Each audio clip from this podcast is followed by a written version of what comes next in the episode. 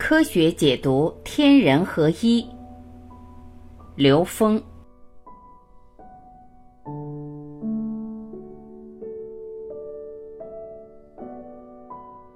佛教系统在这个广博的空间里面，还有一个非常重要的概念。当我们看到一切都是能量波，都是正弦能量波的时候，我们根据能量波的传输特性，我们知道任何一个能量波是可以遍布整个宇宙空间的。就好像我在池塘里丢入一个石子，它的涟漪是可以波及到任何角落的。这样的话，我们就知道，其实宇宙空间任意质点，所有的波都会通过这个质点。而这个质点就是我们所说的灵维，它其小无内，每一个波都是一个信息单元。当所有的波都会通过同一个质点的时候，那么这一个质点就具足宇宙中的所有信息和它们的相互关系，这就叫宇宙全息律。这也就是释迦牟尼佛初定的时候说的那句话：“原来众生皆具如来智慧德相。”这给我们每一个人一个最重要的启示，也就是我们每一个人的内在智慧是本自具足的，也就是我们内在是什么都有的，我们不需要在外面求任何的东西，因为我们在外面看到的所有看到、经历、想到的都是在三维空间的状态，也就是我们的思想、我们的知识、我们在现实中看到的一切，其实都是三维以下的能量叠加。那么高维空间能量在哪儿？既然外面全是三维以下的东西，那么高维一定是在内在。所以，我们就不难理解《心经》一开头就说：“观自在菩萨行深般若波罗蜜多。”这是什么意思呢？观自在，那个观就是内观，就是往里看，看的是自性的临在。临在指的是当下，观自性的临在。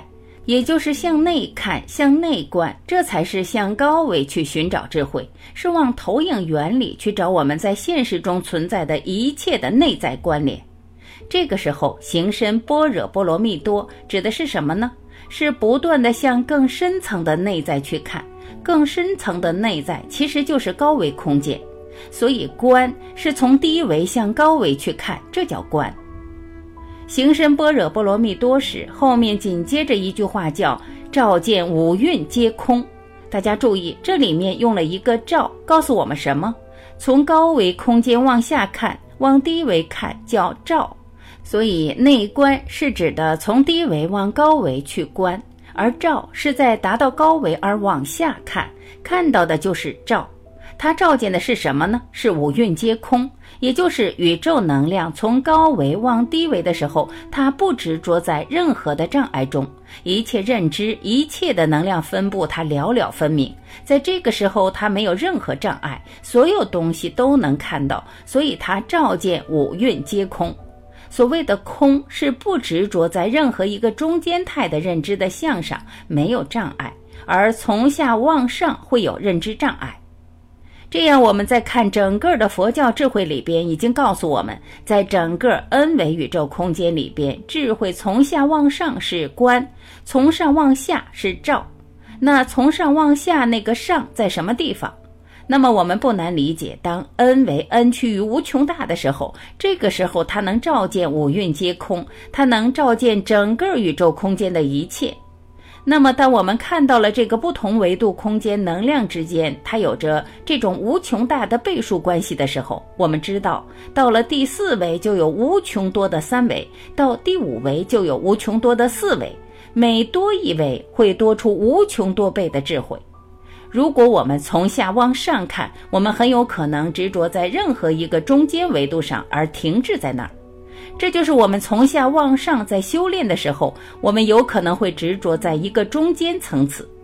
比如说，我们现在眼前站着一个四维的人，那我们会觉得他很神，因为他知道过去，知道未来，他可以任意在我们想不到的空间突然出现，也可以任意在我们想不到的状态下突然消失。那么，这样的人很容易让三维现实的人对他产生执着，产生崇拜。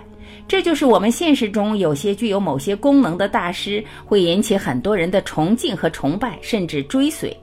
其实这些东西都是极其有限的相，在整个佛学系统和我们讲到的多维系统里边，所有的功能只有四个字，叫雕虫小技。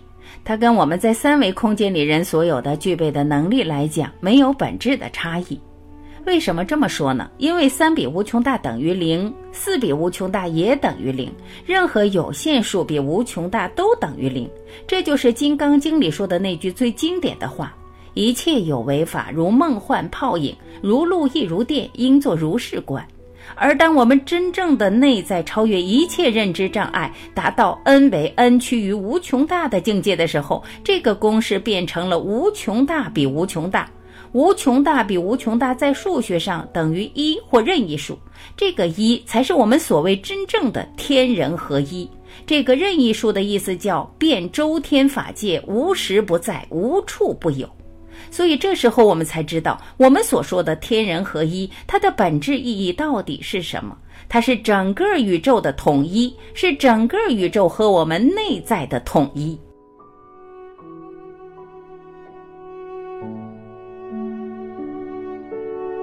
感谢聆听，我是晚琪，我们明天再会。